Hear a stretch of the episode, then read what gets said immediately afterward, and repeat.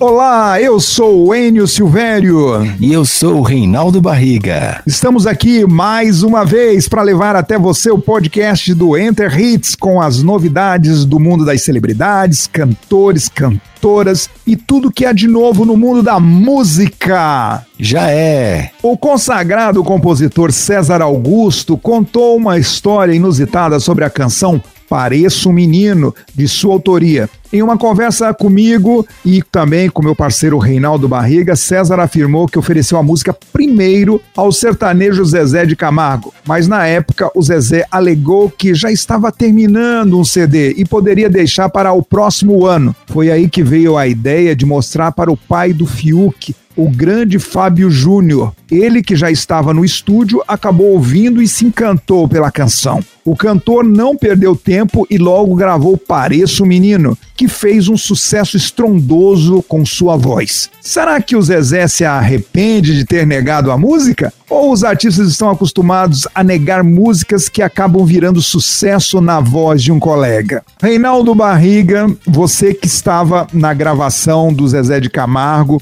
no estúdio Moche quando essa música foi apresentada para o Fábio Júnior, que também estava na mesma época gravando lá no estúdio. Zezé pisou na bola? Eu não digo que ele tenha pisado na bola, Enio. É que, na verdade, é, o, o, cantor, né, ele analisa diversas formas as, as músicas, né, quando, quando gravar uma canção, né. Essa música, ela tem um toque um pouco mais, digamos assim, mais adulto, né, talvez o Zezé, a onda do Zezé naquela época era outra, né. Vamos ouvir o, o que o, o, César Augusto nos falou, então? Mas a música mais rápida, ele, talvez vocês gostem de saber, é a música mais rápida da minha vida entre compor, mostrar para o artista, a música foi gravada no mesmo dia, num espaço de tempo de mais ou menos oito horas. Eu estava no estúdio Moche e aí nós fizemos uma música, eu e o Pisca, e aí falou, pô, a música ficou bonita pra caramba, vamos mostrar pro Zezé? O Zezé estava num estúdio do lado aí, fomos lá mostrar. Ó, Zezé, a música.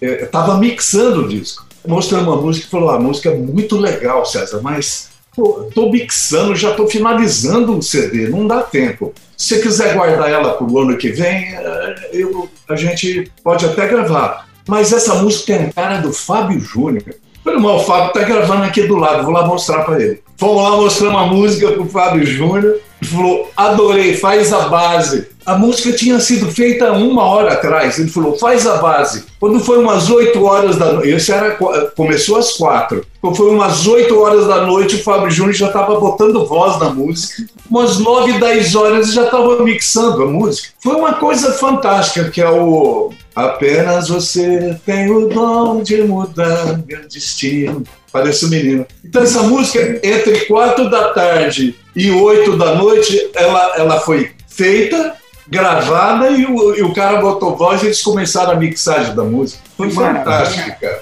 Pois é, Reinaldo, mas essa não é a única história na música brasileira de que um cantor famoso recusa uma música que depois vai ser sucesso. Nós temos o caso da música Tchê Tchê Balada, que foi sucesso na voz do Gustavo Lima, mas foi rejeitada anteriormente pelo Jorge Matheus. O empresário Marquinhos me falou sobre isso, que o Matheus até comentou, falou essa música é tão ruim que nem o Gustavo tem coragem de gravá-la. E o Marquinhos convenceu o Gustavo a gravar o Tchetcherere Tchetchê, o Balada, né? Temos também a história de Jennifer, que foi oferecida para o Gustavo Lima, e o Gustavo já fazendo sucesso, e ele não quis gravar. E caiu no colo, então, do Gabriel Diniz, que a música estourou sem dó, não é, Reinaldo?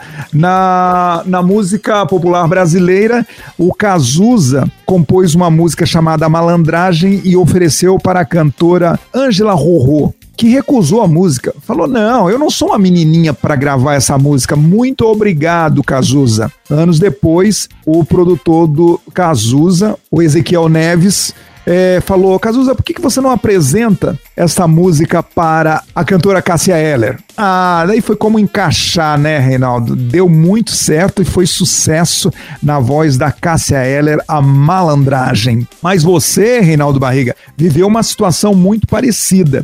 um compositor levou uma música no seu estúdio e você gravou com Sérgio Gael a música. E o compositor era o Rafa Torres. Depois que você mostrou a música para o compositor, ele levou a música e mostrou para o Marcos e Belucci, que adoraram a música, a letra, os seus arranjos e regravaram a música com outro nome, chamado de Linhas. E foi um relativo sucesso com Marcos e Belucci. Mas quem gravou primeiro foi o Sérgio Gael, que hoje mora na Suíça, não é, Reinaldo? Exatamente, mas não ficou por aí não, viu, Enio? Teve um outro sucesso, mega sucesso, chamado Sinônimos, que foi rejeitado pelo Zezé.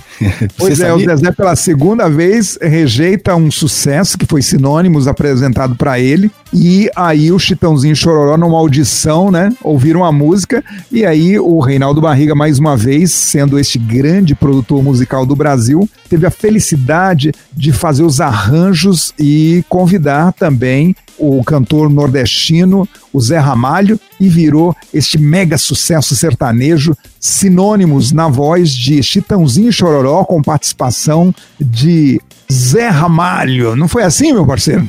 Já é.